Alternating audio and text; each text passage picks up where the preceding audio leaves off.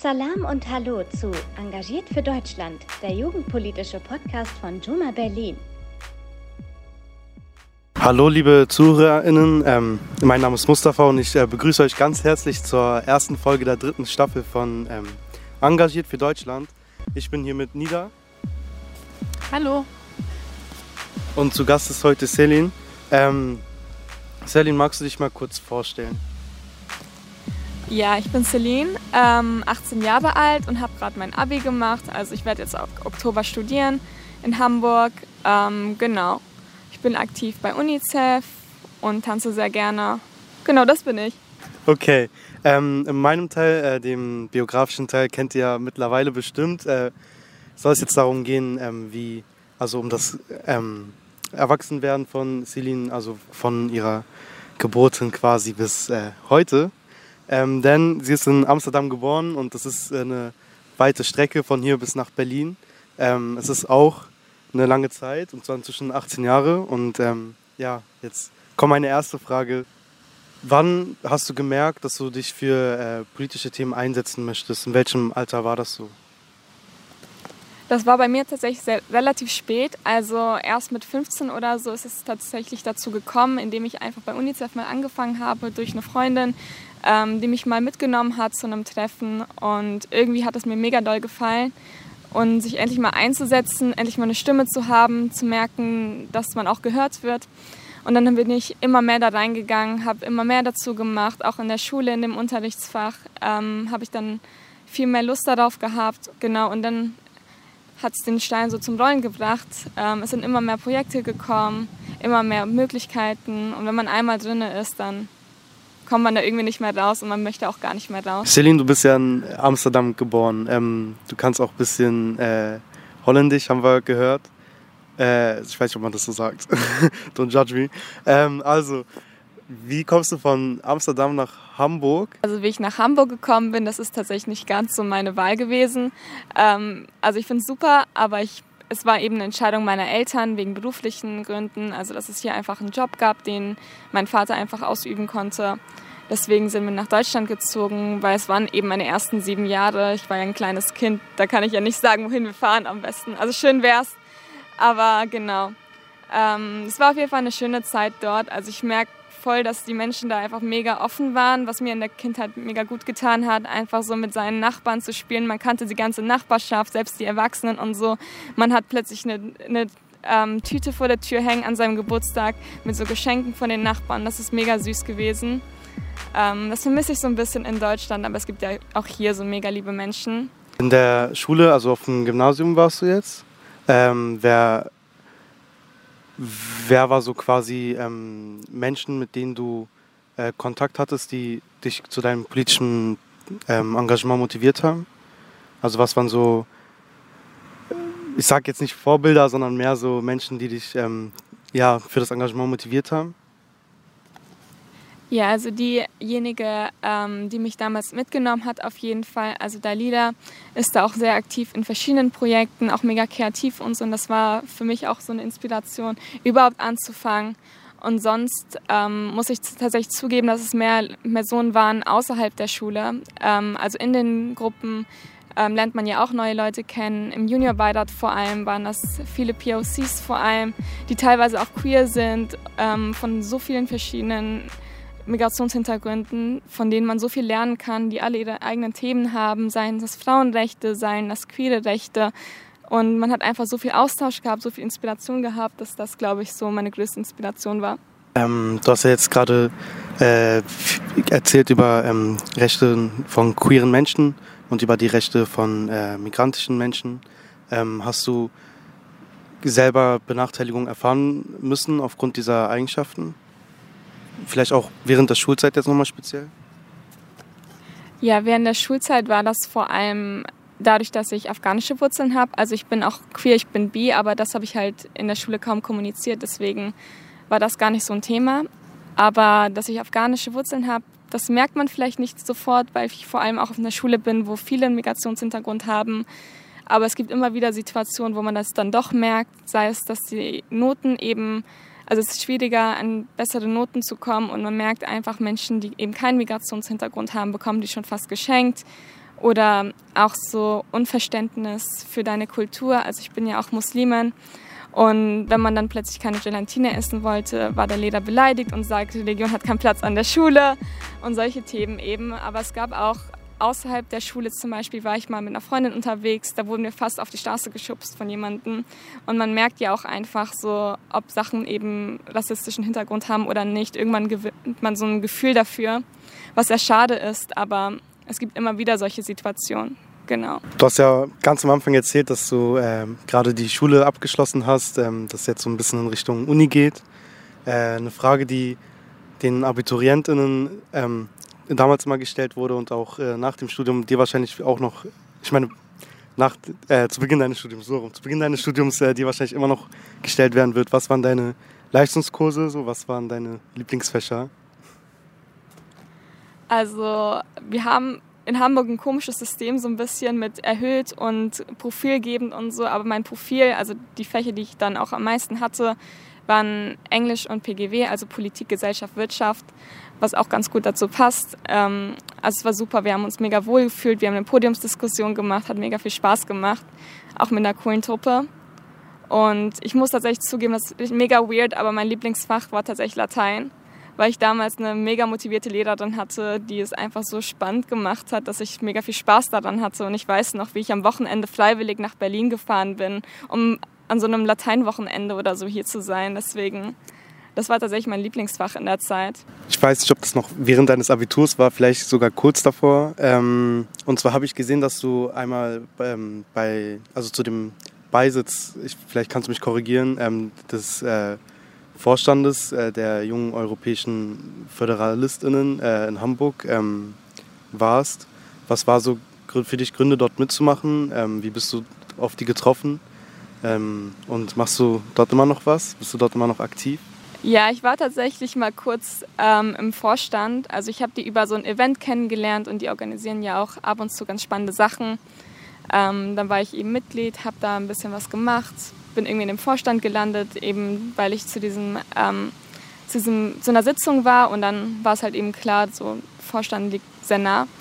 Ähm, ich habe tatsächlich ein bisschen aufgehört mit denen, aber bin gerade wieder dabei, da reinzukommen.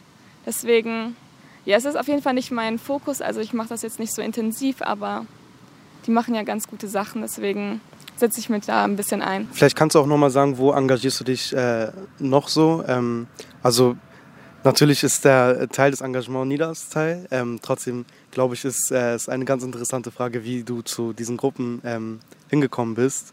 Äh, deswegen jetzt kannst du bitte erzählen, wo du dich so engagierst. Ja, also UNICEF ist so bei mir das größte Ding, ähm, dadurch, dass ich das Junior-Team in Hamburg leite und ähm, auch bis vor kurzem im, im Junior-Beirat war. Genau, und das ist halt so mein Hauptding, weil ich finde, dass Kinder eben, dass sie besonders wichtig sind, weil sie sich selbst eben kaum schützen können, dass es die Aufgabe von Erwachsenen ist, das zu machen, dass die meisten Kinder nicht mal wissen, was es heißt, überhaupt, dass sie überhaupt ein Recht haben, dass es ein ähm, dass es festgeschrieben ist, dass die ganzen Länder das unterschrieben haben, was es überhaupt heißt. Und ich finde das mega wichtig, dass man sich da einsetzt. Aber ich bin auch so, also über die Schule bin ich dann zum Beispiel ähm, im Konsulat, also im US-Konsulat gekommen. Da gibt es auch so einen kleinen Beirat mit Jugendlichen. Und ähm, das ist auch schon vorbei, das ist eher so ein Schul Schulzeitding. Aber das finde ich auch mega wichtig, weil man mit Leuten redet, mit denen man sonst nicht Kontakt hat. Und diese Menschen müssen eben die Jugendperspektive haben. Man muss im Kontakt bleiben, auch wenn man nicht alles sympathisch findet. Ähm, was ich auch an den Vereinten Nationen mega schätze, dass sie sich mit Leuten zusammensetzen, die eben nicht die sympathischsten sind, die man eher meiden würde. Aber ich habe in meiner Recherche gesehen, dass du auch äh, Tänzerin bist, dass du äh, sehr viel tanzt, ähm, verschiedene Tanzstile.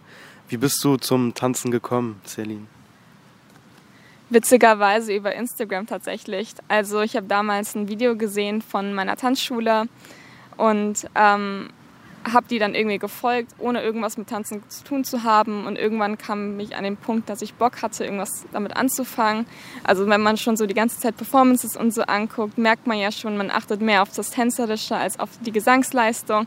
Deswegen war es für mich eher sehr naheliegend, dass ich da einfach mal was ausprobiere, dann habe ich die einfach mal angeschrieben und bin zu einer Probestunde gekommen. Also Open Area heißen sie, sind auch mega schön.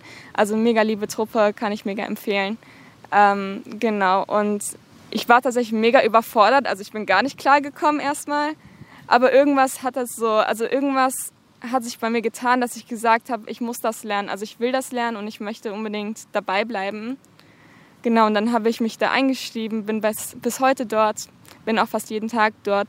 Und vor einem Jahr ist mir dasselbe auch ähm, passiert, was Voging angeht. Also habe ich so ein Video gesehen von meinem jetzigen Ballroom-Vater, ähm, von Domi. Genau, und ich konnte gar nicht wissen, also ich wusste gar nicht, was das genau ist. Aber es sah mega gut aus und es sah auch irgendwie mega ansprechend aus, weswegen ich ihn direkt irgendwie angeschrieben habe. Und nach ein paar Monaten habe ich es dann auch geschafft, zu seiner Klasse mal zu kommen und bin seitdem bei ihm. Genau, er unterrichtet nicht mehr, aber er ist eine mega inspirierende Person. Also hat auch mega viel Impact gehabt, die Hamburger Szene aufgebaut. Und auch wenn er jetzt gerade nicht mehr in der Szene in Deutschland aktiv ist, ist er, finde ich, unglaublich wichtige Person in der Szene. Okay, vielleicht jetzt noch zum ähm, Abschluss äh, meines Teils, deines biografischen Teils. Was ist dein äh, Favorite Dance Move? Mein Favorite Dance Move? Also tatsächlich aus dem Voguing der Dip. Also ich weiß nicht, der war von Anfang an so mega spaßig für mich. Also dieses, was viele als runterfallen bezeichnen, wo es viele falsche Bezeichnungen für gibt, wo man basically auf ein gebeugtes Bein, also ich weiß nicht, wie ich es erklären soll im Podcast, aber so runterfällt, wissen vielleicht, was gemeint ist. Aber genau der macht mir am meisten Spaß. Von Anfang an schon, deswegen. Ich glaube der. Okay, super. Dann würde ich vorschlagen, kommen wir jetzt auch direkt zum Community-Teil unserer Fragen. Und da würde ich auch direkt einhaken. Ich bin mir sicher, viele unserer ZuhörerInnen wissen gar nicht, was Voging ist. Ähm, und daher die Frage, was ist Voging eigentlich? Und wie wird das geschrieben? Oh Gott, im Buchstabieren bin ich schrecklich. V-O-G-U-I-N-G. Also ich, ich weiß nicht, ob das richtig war. Ich kann es auf jeden Fall schreiben, aber ich bin schrecklich, was Buchstabieren angeht. Ähm, genau, Voging ist eigentlich ein sehr neuer Überbegriff für verschiedene Tanzstile in der Ballroom-Szene. Also Old Way war ja so die Basis, ähm, daraus ist dann irgendwann New Way entstanden und Vogue Femme ist eben die überfeminine Version, also auch aus dem Old Way entstanden, wo die Femme Queens, also Transfrauen, ähm, das eben sehr viel femininer, sehr viel sexueller ausgetanzt haben. Und dadurch ist eben dieser Tanzstil entstanden.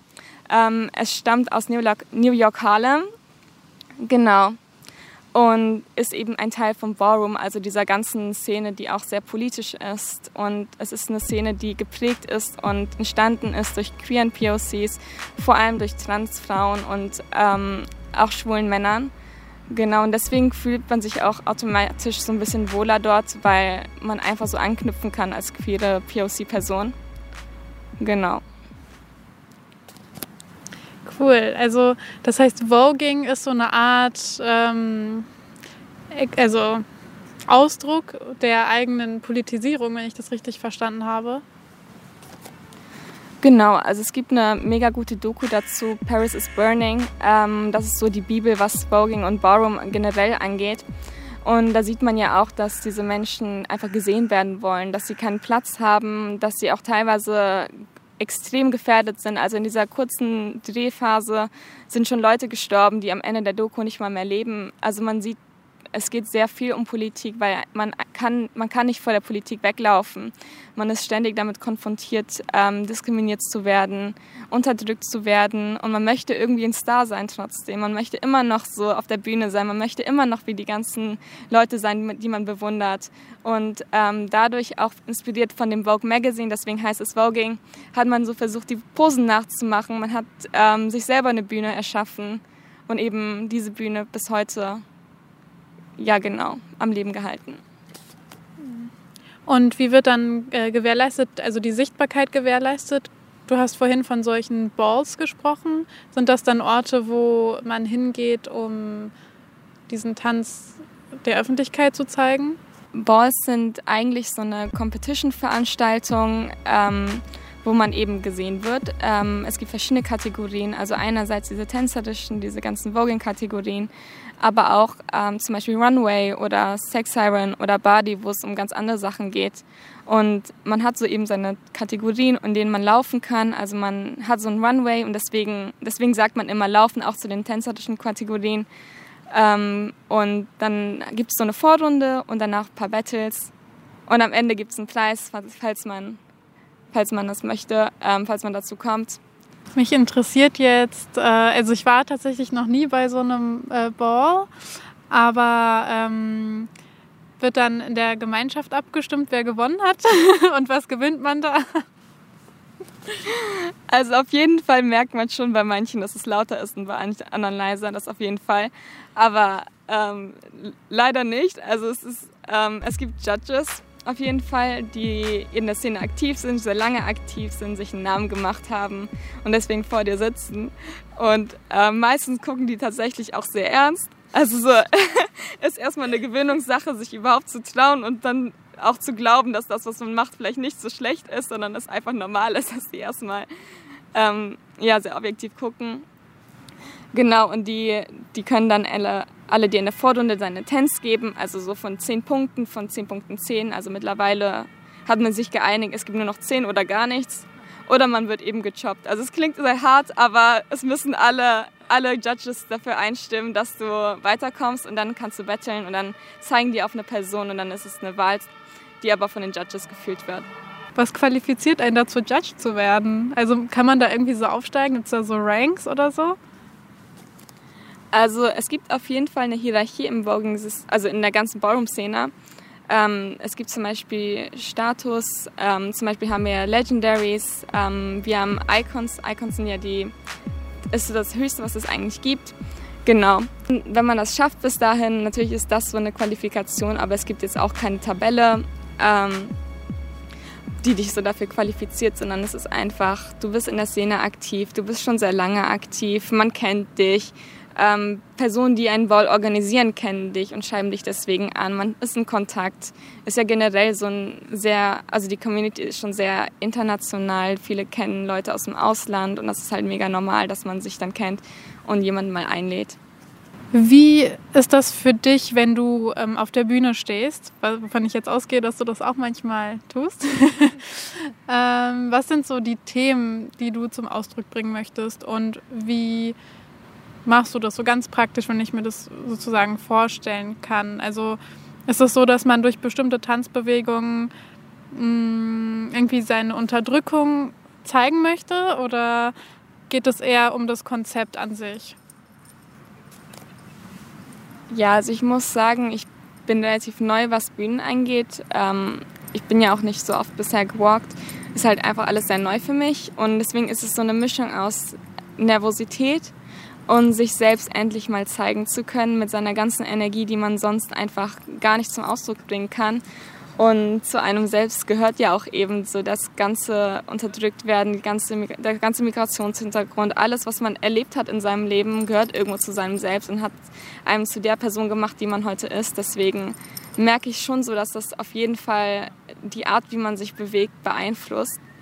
Und deswegen ist es auch so ein bisschen sich selbst kennenlernen. Also wie würde ich mich bewegen? Wie bewege ich mich unter Aufregung? Was bedeutet dieser Stil für mich? Und das ist einfach einerseits sich selbst zeigen, aber auch sich selbst kennenlernen. Das ist ein sehr schöner Aspekt, den du auch erwähnt hast, mit sich selbst kennenlernen durch dieses Tanzen. Ähm, dann würde ich jetzt auch mal die Brücke schlagen zu dem nächsten Thema, nämlich zu deinem Ehrenamt. Und gab es da vielleicht auch Momente, in denen du durch dein Ehrenamt gemerkt hast, wer du eigentlich bist? Ja, tatsächlich dadurch, dass ich erst so spät angefangen habe, überhaupt politisch, was heißt spät, aber so, also ich bin jetzt nicht damit aufgewachsen, sondern es ist erst zu einem gewissen Zeitpunkt überhaupt in mein Leben getreten, ähm, habe ich gemerkt, dass ich überhaupt dafür ein Interesse habe. Also damals hätte ich niemals die Tagesschau oder so geguckt und heute ist es irgendwie normal, dass man das einfach mal schaut, um sich aktuell zu halten. Und ähm, deswegen war das auf jeden Fall ein Aspekt, der mir gezeigt hat, wer ich bin, weil ich auch gesehen habe, dass ich für andere einstehen möchte und dass ich auch überhaupt irgendwas bewirken kann. Also man sagt ja immer, man ist ja als einzige Person, kann man nichts schaffen, aber wenn man doch dann jemanden lächeln sieht und jemand sich bedankt bei dir, dann merkst du, es kommt irgendwie an, irgendwas bewirkt man und zusammen kann man noch viel mehr bewirken. Deswegen war das auf jeden Fall etwas, was mir gezeigt hat, wohin ich auch auf jeden Fall möchte in Zukunft. Also du leitest ja die Jugendgruppe, wenn ich das also ne, aus dem Bio-Teil mich richtig erinnere. Ähm, wie sieht die Kon Arbeit konkret aus? Wie oft bist du da und was sind so deine Aufgaben? Ja, also meine Aufgabe ist vor allem, also wir haben ein Leitungsteam ähm, von Erwachsenenassistenzen. Ich bin die Junior-Teamerin und ähm, wir treffen uns meistens einmal im Monat oder so oder die Kommunikation läuft auch mittlerweile sehr online, ähm, dass wir einfach so Treffen organisieren. Und die Aufgabe vom Junior-Team ist es tatsächlich gar nicht so Spenden zusammen oder so, kann man nebenbei mal machen. Aber so die Hauptaufgabe ist Aufklärungsarbeit, die Themen, die uns wichtig sind, zu kommunizieren, ähm, Events zu machen, eigentlich so das, was wir auch möchten, was uns nahe liegt. Deswegen, wir treffen uns dann einmal im Monat, meistens im Büro, manchmal auch in Cafés oder so. Und ähm, genau, planen Events, ähm, organisieren Events, schauen, was wir machen und dann währenddessen kommt auch so, kommen auch weitere Treffen dazu, wenn man zum Beispiel irgendwie was besonders jetzt organisieren muss. Wenn jetzt irgendwie, keine Ahnung, im Carré hatten wir ja zum Beispiel so ein paar Aktionen, wenn da jetzt eine so ansteht, kann man ja sich nochmal treffen, um das nochmal zu klären. Genau, und dann macht man das einfach durch, führt man das durch. Steht dann da mit seinem UNICEF-Shirt. Äh, was sind so die prägendsten Momente, die du bisher erlebt hast? In, in deinem Ehrenamt? Also vielleicht hm, so eine besondere Person, die, die du getroffen hast oder einfach ein besonderer Moment, ein Ereignis? Also ich muss tatsächlich sagen, also es ist jetzt ein größeres Event, aber ich fand das doch schon spannend zu sehen. Das Treffen mit ähm, Bundespräsident Steinmeier war sehr prägend, finde ich, weil man sich nicht erwartet, wie krass einem auch zugehört wird. Also mittlerweile hat man so ein Gefühl davon, ähm, wer, also welche Politiker einen wirklich zuhören und welche das eher machen, um einfach so später sagen zu können, wir haben mit Jugendlichen geredet. Also das spürt man einfach.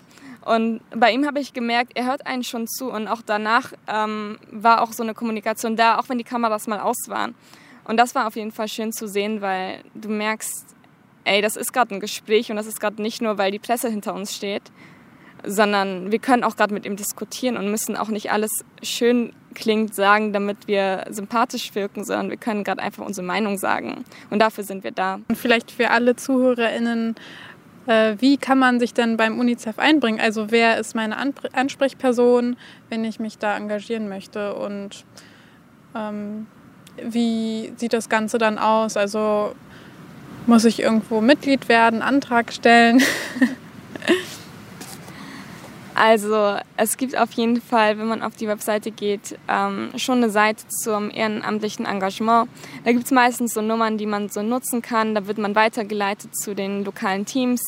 Also wenn man Junior, also wenn man so, keine Ahnung, minderjährig ist, dann liegt nur Junior-Team zum Beispiel sehr nah. Wenn man studiert, liegt eine Hochschulgruppe sehr nah. Es gibt aber auch AGs, also es gibt eigentlich für jeden etwas. Man findet schon was, wo man unterkommen kann.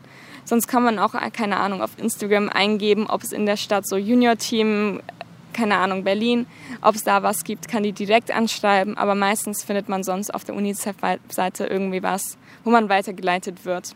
Also es gibt aber auf jeden Fall auch so gewisse Ausbildungen, die stehen auch nochmal auf der Webseite, die habe ich damals gemacht, Junior-Teamer-Ausbildung, wo man zum Beispiel lernt, ein Team zu leiten. Das ist mega schön, weil du musst nichts bezahlen, sogar die Fahrt wird übernommen, Unterkunft wird übernommen, alles. Dann fährt man nach Köln, irgendwie zu vier Modulen, glaube ich, waren das, hat ein Wochenende mit super coolen Leuten, lernt mega viel. Oder auch der Junior-Beirat. Ich glaube, das wird jetzt in den nächsten Jahren auf jeden Fall erst wieder ein Thema sein, weil es gerade gewählt wurde. Aber auch da kann man sich für bewerben, ohne davor irgendwas damit, also mit UNICEF gemacht zu haben. Und da ist auch so, das ist ein super Einstieg, weil man direkt die ganzen Leute kennenlernt. Was sind denn gerade deine Lieblingsprojekte bei UNICEF? Also gibt es irgendwie so ähm, auch so Reisen in andere Länder oder ähnliches? Also ich bin tatsächlich nicht in andere Länder gereist, ähm, steht jetzt auch erstmal nicht an. Aber ich freue mich gerade einfach wieder wieder aktiv im Junior-Team zu sein, weil es gab eine Zeit mit Corona und so, wo es ein bisschen schwierig war und natürlich hatten die Leute auch keine Lust mehr online zu machen. Und wir hatten so eine Phase, wo es sehr, alles sehr langsam voranging und jetzt gerade versuchen wir das nochmal ja, aufzupushen und wir haben mega viele neue Leute da. Deswegen, ich freue mich auf jeden Fall, dass das weitergeht und auch vor allem auch irgendwann dieses Amt abzugeben, weil ich bin ja jetzt schon 18, fast 19 und ich finde es immer mega schön, also ich werde auf jeden Fall aktiv bleiben, aber ich finde es auch schön, dass das Team mal geleitet wird von jemandem, der noch minderjährig ist, weil das ja eigentlich so die Aufgabe vom Junior-Team. Und deswegen darauf freue ich mich auf jeden Fall, Wir haben in Hamburg auch bald einen Festakt, wo ganz viele Leute kommen aus verschiedenen Gruppen. Das freut mich auch immer, weil man einfach viel mehr Leute kennenlernt, aus verschiedenen Altersgruppen, verschiedenen Hintergründen. Und das dann auch zusammen noch ein bisschen feiert. Das ist, da freue ich mich auch auf jeden Fall. Und wie sieht es dann danach aus? Also wenn du jetzt durch bist, gibt es schon irgendwie eine Aussicht, welches Studienfach oder Ausbildung oder was ganz anderes? Ja, also mega trocken, aber ich fange tatsächlich ab Oktober BWL an, weil ich gesagt habe, ich muss einfach ein paar wirtschaftliche Basics können, ich muss einfach verstehen, was abgeht. Und alles andere kann man sich ja immer noch beibehalten und sich zusammen aufbauen, aber es hilft auch mega viel zu verstehen, wie das System funktioniert, die ganzen finanziellen Sachen. Und dann habe ich mir so angeguckt, was sie da so unterrichten, also was so die Themen sind. Dann hat BWL einfach gepasst. Also mega trocken, me mega dieses Fach, was einfach alle wählen, weil sie nicht wissen, was sie wählen sollen. Aber es hat halt einfach gepasst, deswegen wird das das nächste sein auf jeden Fall. Du, also ich glaube, es gibt trockenere Studiengänge. Aber es gibt ja auch sowas wie Non-Profit-Management oder so, soweit ich weiß. Ne? Also äh, da kann man sicherlich auch in so Richtungen gehen, wo man das dann auch anderweitig, also seine Kenntnisse jetzt nicht nur, sage ich mal, für den Kapitalismus unbedingt einsetzen muss. ähm, und ja, das ähm, heißt, würdest du dann auch bei UNICEF in der Hochschulgruppe dann aktiv weiter bleiben wollen? Das auf jeden Fall. Also erstmal bin ich ja jetzt noch im Junior-Team, aber auf jeden Fall werde ich weiter aktiv bleiben, sobald es dazu kommt in der Hochschulgruppe. Ich bin bestimmt dann auch einem, einer dieser alten Frauen, ähm, diese Klischee-Frauen, die irgendwann in der AG sitzen. Also ich glaube, diese Reise wird auf jeden Fall nicht bald zu Ende gehen. Ich würde auch noch mal gerne auf die Zeit zurückkommen, von der du auch schon kurz angedeutet hattest, dass sie ein bisschen schwieriger war im Ehrenamt, nämlich die Corona-Pandemie und die Zeit. Ähm, wie hat sich das bei dir gestaltet? Also ganz konkret, wie seid ihr mit den Problemen umgegangen? Wie ähm, habt ihr euch motiviert, am Ball zu bleiben? Und ähm, auch alles andere, was in der Zeit passiert ist. Also das mit den Taliban in Afghanistan, hat das irgendwie vielleicht deine Familie, dich persönlich, deine Community im Umfeld, hat das äh, euch vielleicht irgendwie ja, beeinflusst, nochmal ähm, noch politischer zu werden? ähm, eure Meinung zu sagen und ja, einfach auch Hilfe vielleicht zu suchen. Ja, also ich rede erstmal mal über die Corona-Pandemie. Also erstmal war das natürlich mega enttäuschend. Also man hat gerade dieses Amt bekommen, ganz frisch, und dann kann man sich erst nach einem Jahr oder so wirklich persönlich kennenlernen mit den ganzen Leuten. Also natürlich mega schade, auch die ganzen Events in ähm, Person, viele davon mussten ausfallen. Vieles davon wurde verschoben. Ähm, es war natürlich mega enttäuschend. Aber es gab immer wieder so Events, die einen dann doch mega motiviert haben, dran zu bleiben. Und zu Ende hin hat sich das auch zum Glück gelegt, was, ähm, was Veranstaltungen anging. Also da war wieder einiges los. Und es klingt natürlich mega schade, aber im Nachhinein ist es natürlich auch voll wichtig, dass man genau in der Zeit am meisten macht. Also ich muss auch sagen, es gab zum Beispiel ähm, ein Statement, was ich zu dem Thema verfasst habe, was in mega vielen Presseportalen aufgenommen wurde, also was von der Presse rumgeschickt wurde und dann haben das viele aufgegriffen. Und das war auch wieder so, man wird wieder gehört, wo man denkt, man hat gar keine Stimme. Man denkt ja, man ist immer so, also man ist ja auch irgendwo ähm, am wenigsten gehört, nicht genug gehört und dann doch einen Weg zu finden, dass man auch vielleicht Veränderung bringt, war ganz schön. Und die ganze Afghanistan-Situation war natürlich mega emotional, weil man von Familie einfach viel mitbekommt, auch vieles, was in der Presse vielleicht nicht ganz so richtig dargestellt wird, weil Presse halt dort auch mega schwer ist, wenn man weiß, man kann davon, also man, man riskiert sein Leben dafür. Und das ist natürlich mega schade zu sehen, wie damit umgegangen wird, auch vor allem in Deutschland und auch zu sehen, so, ey, Leuten interessiert es, sobald es schon zu spät ist, fast schon. Und dann auch nur so für eine kurze Zeit. Also es ist irgendwie ein Trend, der kommt und geht. Und egal wie viel man davor sagt, es kommt gar nicht an. Das war natürlich mega schade zu sehen. Aber da hat UNICEF auch ein bisschen geholfen. Also die sind auch mega sensibel mit umgegangen. Man hat so seine Fragen beantwortet bekommen. Die sind ja auch teilweise immer noch in Afghanistan. ähm, sind dort geblieben, was einem so ein gutes Zeichen auf jeden Fall gegeben hat. Und ähm, wir hatten da auch im Juniorbeirat zum Beispiel noch eine Afghanin, also noch ähm, eine mit afghanischem Migrationshintergrund, die Esra. Und das ist auch nochmal schön zu sehen, man ist nicht alleine, man hat beide so, man redet vielleicht nicht die ganze Zeit darüber, weil es halt auch irgendwann, irgendwann reicht es auch. Ähm, also emotional, emotional auf jeden Fall. Aber es ist schön zu sehen, dass man auf jeden Fall nicht alleine ist. Und wie war das während der Corona-Pandemie Abitur zu machen? Ähm, ich schätze mal, dass man da auch viel zu Hause machen musste und da nochmal, ja, nicht dieselbe Unterstützung vielleicht auch von Lehrern hatte, wie man sie vorher hatte. Also ich persönlich hatte mit dem Selbstlernen gar nicht so das große Problem, weil ich schon immer sehr auf mich allein gestellt war. Also ich bin nie davon ausgegangen, dass ich sehr viel Hilfe von Lehrern bekomme oder von zu Hause, ähm, sondern ich musste einfach schon sehr früh lernen, selbstständig zu sein. Deswegen ging das für mich eigentlich ganz gut. Ähm, was ich sehr schade finde, was oft nicht gesehen wird, ist, sind die ganzen kleinen Kinder und die auch Jugendliche, auch teilweise Leute in meinem Alter, die das vielleicht noch nicht hatten und die denen mega viel Unterstützung von heute auf morgen einfach weggenommen wird und vor allem auch so im, im Grundschulalter zum Beispiel, wo wir bis heute eigentlich, also egal was mit der Pandemie passiert, wenn Corona von heute auf morgen nicht mal mehr da wäre, haben die immer noch eine zwei Jahre Bildungslücke, die man ihnen nicht mehr zurückgeben kann. Also ist so die Frage, wie bereitet man das auf? Also so, wenn du, keine Ahnung, das einmal eins oder so verpasst hast in der Schule und auch zu Hause irgendwie abgekapselt warst und das irgendwie nicht lernen konntest, was auch nicht deine Schuld ist, wie gehst du damit um in deiner weiteren Schullaufbahn? Wer, wem interessiert das überhaupt? Wem interessiert es überhaupt, ob du psychisch viel mitgenommen hast, ob du zu Hause geschlagen worden bist? Wer, wer kümmert sich um diese ganzen Nachfolgen, die für Jugendliche und für Kinder so präsent sind eigentlich, über die gar nicht geredet wird? Die vielleicht nichts mit dem Virus an sich zu tun haben, aber eine Folge von der ganzen Pandemie sind.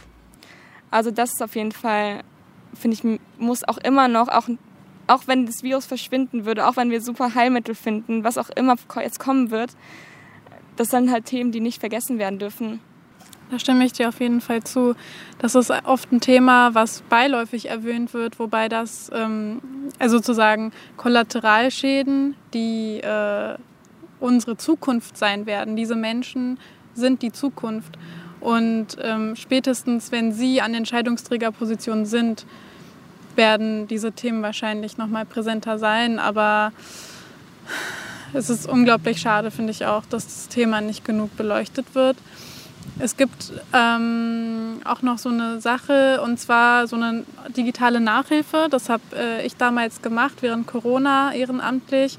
Das heißt Heidi Nachhilfe und ähm, da kann man äh, Kinder unterstützen, also Nachhilfe digital anbieten, also für Leute, die sich vielleicht auch irgendwie einbringen wollen und ein bisschen Zeit über haben. Genau. Dann würde ich vielleicht noch fragen, ob es sonst noch irgendwie andere Themen gibt, die, also jetzt neben POC und ähm, Queerness, die dich vielleicht irgendwie beschäftigen, für die du, also wo du meinst, dass die nicht genug Gehör finden in, in den ähm, Medien oder in der Mehrheits, der sogenannten Mehrheitsgesellschaft? Boah, ich muss mal überlegen. Also ich finde es auf jeden Fall wichtig, dass man das Ganze auch intersektional sieht. Also klar hat man schon als queere Person Nachteile, klar hat man schon als Frau Nachteile. Ähm, aber wenn man das kombiniert und dann noch mit einem Migrationshintergrund, ist das nochmal ein ganz anderes Level. Auch inter, innerhalb der queeren Szene gibt es so viele verschiedene Gruppen, die mittlerweile durch den Begriff ähm, LGBTQ der Begriff da auch immer länger wird aus dem Grund, weil dieses, es ist ein Regenbogen, es ist ein Spektrum von so vielen Menschen, die so verschieden sind.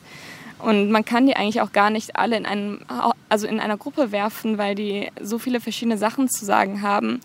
Und deswegen würde ich mir auch wünschen, dass, keine Ahnung, dass man hört ja viel zum Beispiel von schwulen Männern, dass man auch mal Transmenschen zuhört. Also in der Voguing-Szene in der Ballroom-Szene, da macht man das vielleicht viel mehr, aber aber in anderen Themen tatsächlich gar nicht. Deswegen würde ich mir wünschen, dass man diese Gruppen, die so, die so groß sind eigentlich, ähm, die so komplex sind, auch die ganzen Menschen, die so viel intersektional sind, dass man, dass man die gar nicht so in eine Gruppe werfen kann, dass man denen auch so differenziert zuhört. Also dass man Menschen auch darauf anspricht, wie es ist, keine Ahnung, muslimisch zu sein und queer zu sein.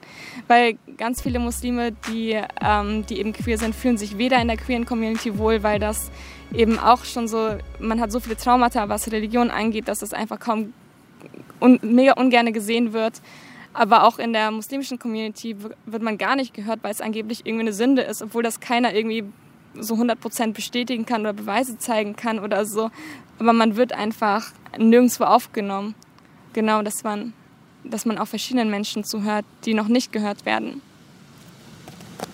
Okay, dann würde ich dich jetzt einfach mal fragen, wie ist das denn für dich? Also hast du persönlich viel gestruggelt mit dem Thema? Ich muss tatsächlich sagen, Religion, davon habe ich mich sehr stark distanziert irgendwann und dann wieder dazu gefunden. Also als Kind war es schon immer so, ich war eine mega spirituelle Person. Das war irgendwie sehr natürlich für mich. Und irgendwann, ich weiß nicht, ich habe mir halt irgendwie eingebildet, wenn man rational denkt, darf man da irgendwie nicht so sehr drin sein und habe dann auch ganz viele Leute, die da, die da drin sind, nicht ernst genommen. Es war halt einfach, man hat sich mit der eigenen Community nicht so ganz krass verstanden, die eben ähm, diesen Hintergrund hat und deswegen hat man das sehr schnell verallgemeinert. Und irgendwann habe ich mich mal mit der Religion selbst so ein bisschen auseinandergesetzt, habe auch immer mehr Leute gefunden, die ähnliche Denkweisen haben und dann habe ich verstanden, dass es einfach mega komplex ist, dass es eigentlich eine mega schöne Religion ist, die man für sich deuten kann auch für, also ich persönlich glaube, es soll auch jeder persönlich deuten. Ähm, deswegen habe ich dann wieder dazu gefunden. Und genau, es war aber auf jeden Fall ein langer Weg von fast schon mega religiös zu fast schon atheistisch und dann wieder zu religiös. Deswegen, es war auf jeden Fall ein langer Weg. Äh, fühlst du dich auch manchmal so, ähm, als wäre sozusagen die, der religiöse Aspekt, den du vielleicht in deiner Kindheit irgendwie nahegelegt bekommen hast, gar nicht das, was du sozusagen heute auslebst? Ja, also ich war als Kind natürlich irgendwann spirituell. Irgendwann hat man dann verstanden, so Religion hat von den Eltern so ein bisschen den Islam nahegelegt bekommen. Ähm, aber es hat alles mit Spiritualität angefangen. Und ich muss tatsächlich sagen, der Blickwinkel, also man sagt ja so, ich war Muslimin, ich bin immer noch Muslimin, aber die Art, wie ich Muslimin bin, hat sich komplett verändert. Also die Werte, die ich habe, wie ich die ganze Religion sehe, wie ich auch andere Religionen sehe. Also ich glaube, dass alles mega verknüpft ist, ähm, um ehrlich zu sein. Ich glaube, dass es alles so in Worte fassend von, von der ganzen Welt ist, von dem Glauben ist, von Erkenntnis ist und dass es dafür auch verschiedene Worte gibt. Also dass, dass man das eigentlich auch gar nicht in Worte fassen kann, also nur versucht.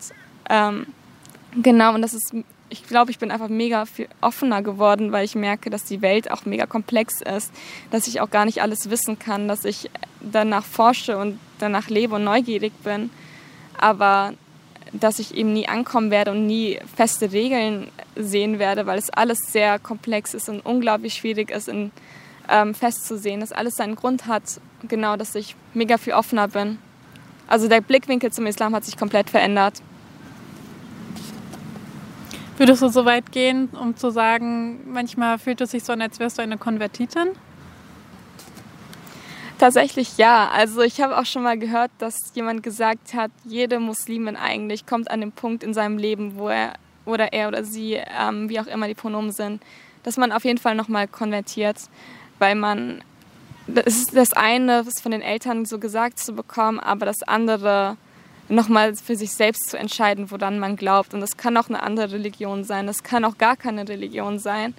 Aber ich glaube, dass jeder irgendwann in seinem Leben konvertiert und dass es kein, kein Individuum bekommen von Glaubensansätzen ist, sondern dass man auf jeden Fall Veränderung, also irgendwann findet man auch zu sich selber. Wir haben auch so ein kleines, äh, so eine kleine Tradition bei uns hier im Podcast. Und zwar fragen wir unsere ähm, eingeladenen Personen immer, was Ihr Lieblingsessen ist? Boah, also ich muss sagen, ich liebe Mantu. Also in anderen Kulturen heißen die meist so Manti oder so. Ähm, aber auf jeden Fall sind das so Teigtaschen, ähm, wo meistens Fleisch ist Aber mittlerweile, es gibt auch eine vegetarische Version aus Shak, die feiere ich mittlerweile sogar mehr, weil ich schon fast vegan bin. Also zu 80 Prozent so. Auf jeden Fall liebe ich das. Und sonst ganz klassisch Pommes, to be honest. Also es geht immer. Also es ist quasi diese Mischung aus Kartoffel, Armbandkartoffel und Wanze. Ähm, soweit ich weiß, sind das aber diese etwas größeren, die man sozusagen in Afghanistan isst, oder? Also es gibt ja diese türkischen Mante, die so kleiner sind. Und dann gibt es noch diese etwas größeren, wo mehr Füllung drin ist.